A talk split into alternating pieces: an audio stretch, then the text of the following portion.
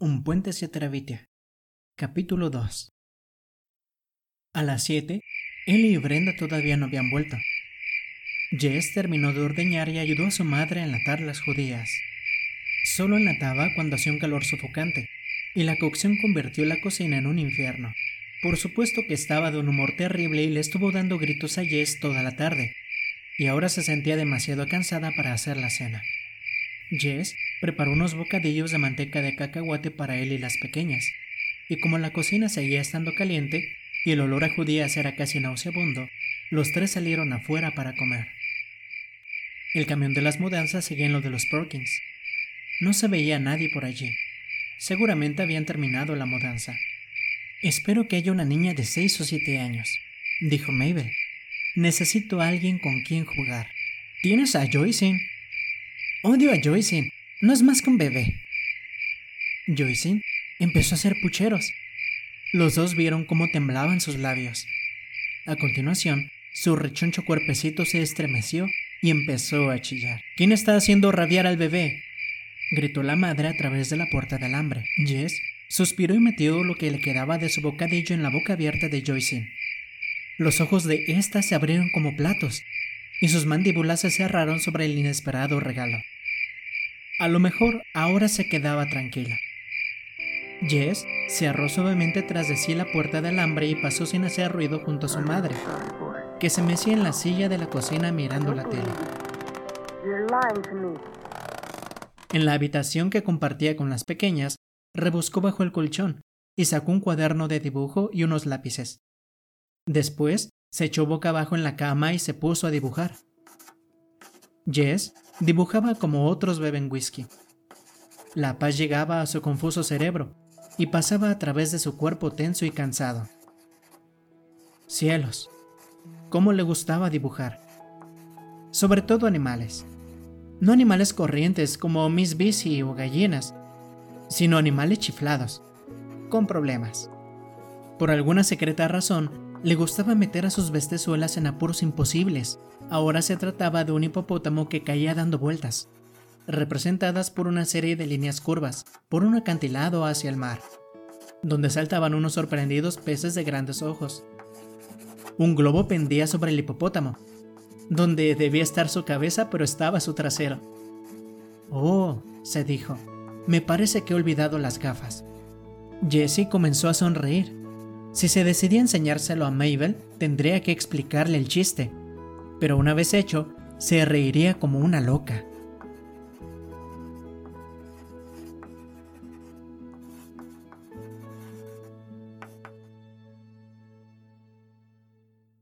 Le habría gustado enseñar los dibujos a sus padres, pero no se atrevía. Una vez, cuando estaba en primero, le dijo a su padre que de mayor quería ser artista. Pensó que le gustaría, pero no fue así.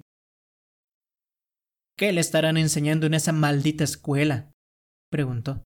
¿Una pandilla de viejas convirtiendo a mi hijo en un... Se detuvo antes de pronunciar la palabra. Pero Jess entendió el mensaje. No lo había olvidado, ni siquiera después de cinco años. Lo malo es que a ninguno de sus profesores normales le gustaban sus dibujos. Cuando le pillaban haciendo garabato, siempre ponían el grito en el cielo hablando de desperdicio. Desperdicio de tiempo, de papel, de talento. Salvo la señorita Edmonds, la profesora de música. A ella era la única a la que le agradaba enseñarle sus dibujos. Llevaba un año en el colegio y venía solo los viernes. La señorita Edmonds era uno de sus secretos. Estaba enamorado de ella. No una de esas bobadas que provocaban las risitas de Ellie y Brenda hablando por teléfono.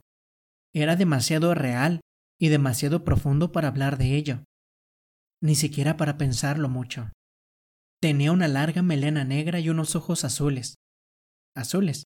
Tocaba la guitarra como una de esas estrellas que graban discos y tenía una voz tan suave que hacía que Jess se derritiera por dentro. Cielos. Era maravillosa. Y a ella él le gustaba también. Un día del pasado invierno, le había regalado uno de sus dibujos. Se lo puso en la mano al terminar la clase y salió corriendo. Al viernes siguiente, ella le pidió que se quedara un minuto después de la clase. Le dijo que tenía un talento fuera de lo corriente y que esperaba que nunca se desanimara, sino que siguiera adelante. Eso quería decir, según Jess, que era el mejor, pero no la clase de mejor que contaba en el colegio o en casa, sino auténtico, de verdad. Guardó lo que sabía dentro de sí como si fuera un tesoro de piratas. Era rico, muy rico, pero nadie debería saberlo excepto su compinche, Julia Edmonds. Parece una de esas tipo hippie, comentó su madre cuando se la describió Brenda que el año pasado estaba en séptimo. A lo mejor era cierto. Jess no lo negaba porque la consideraba una hermosa criatura salvaje, atrapada momentáneamente en aquella vieja y sucia jaula que era el colegio, quizá por equivocación. Pero esperaba, rezaba para que nunca saliera y escapara volando. Podía aguantar toda la aburrida semana de clases gracias a aquella media hora de los viernes por la tarde, cuando se sentaban en la deshilachada alfombra de la sala de profesores. No había ningún otro sitio en todo el edificio donde la señorita Edmonds pudiera colocar todas sus cosas a cantar canciones como Mi hermoso globo, Esta tierra es tu tierra, Libres para ser tú y yo, Soplando en el viento, y como el señor Turner, el director, se empeñaba, Dios bendiga a América.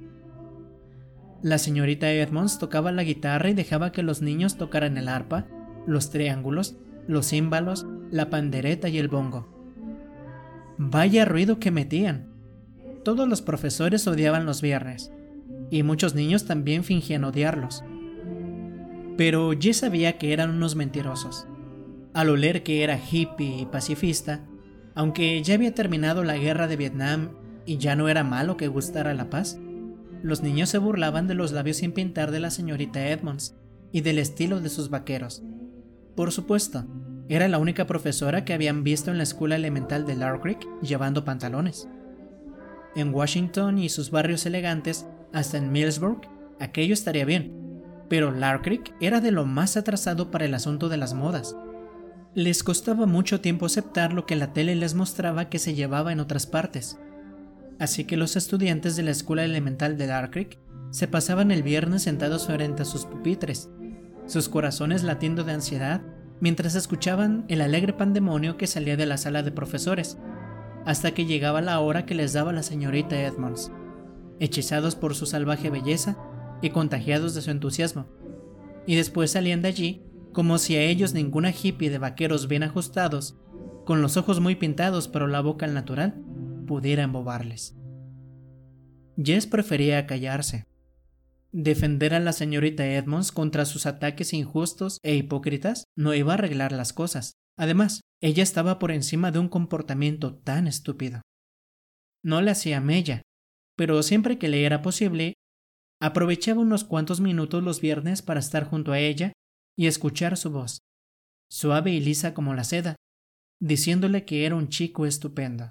Somos parecidos, se decía Jess para sus adentros, yo y la señorita Edmonds. Julia, la hermosa. Las sílabas vibraban en su cabeza como las cuerdas de la guitarra. No tenemos nada que ver con Larkwick, Julia y yo. Eres el típico diamante en bruto. Le había dicho tocándole la nariz ligeramente con su dedo electrizante. Pero era ella el diamante que resplandecía en medio de este lugarejo lleno de barro, yermo, de sucios ladrillos. ¡Jessie! Jess metió el cuaderno y los lápices debajo del colchón y se tumbó estirado, el corazón latiendo contra el edredón. Su madre se asomó a la puerta. ¿Has terminado de ordeñar? Saltó de la cama. Voy ahora mismo. Salió esquivándola, tomando el cubo de al lado de la pila y la banqueta que había junto a la puerta, antes de que tuviera tiempo de preguntarle qué hacía. Se veían luces en las tres plantas de la vieja casa de los Perkins. Estaba casi oscuro. Las ubres de Miss Bici estaban henchidas y se removía inquieta. Tenía que haberla ordeñado un par de horas antes. Se acomodó en la banqueta y comenzó a apretar. La cálida leche zumbaba al caer en el cubo. Abajo, por la carretera, de vez en cuando pasaba un camión con las luces encendidas. Pronto su padre estaría de vuelta en casa, y también las listillas de las niñas, que se las arreglaban para pasarlo bien y dejarles a él y a su madre todo el trabajo. Se preguntó qué se habrían comprado con aquel dinero.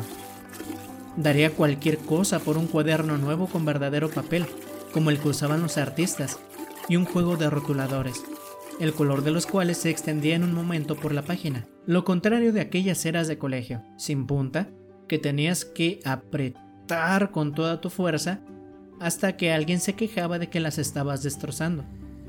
Un coche giró para entrar. Era el de los Timmons. Las chicas habían llegado antes que papá. Jess escuchó sus alegres voces cuando las puertas del automóvil se cerraron con estrépito. Mamá les haría la cena y cuando entrara con la leche se las encontraría a todas riendo y charlando. Hasta mamá se olvidaría de que estaba cansada y enfadada. Solo él tenía que aguantar aquello. A veces se sentía muy solo entre tantas mujeres. Este el único gallo que tenían había muerto, y aún no habían comprado otro. Su padre estaba fuera desde el amanecer hasta muy pasado el atardecer. ¿Quién se preocupaba de cómo se sentía? Los fines de semana no era mejor.